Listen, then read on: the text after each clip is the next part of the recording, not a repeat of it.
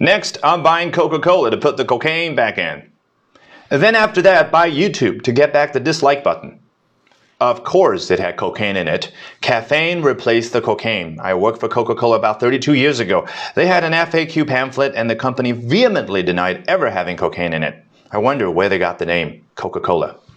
It's called sarcasm. He was also proving it would be possible to talk about anything on Twitter without censorship. Well, you can't buy time, Elon. You will die like everyone and go to your Lord. Life on this planet is way too short.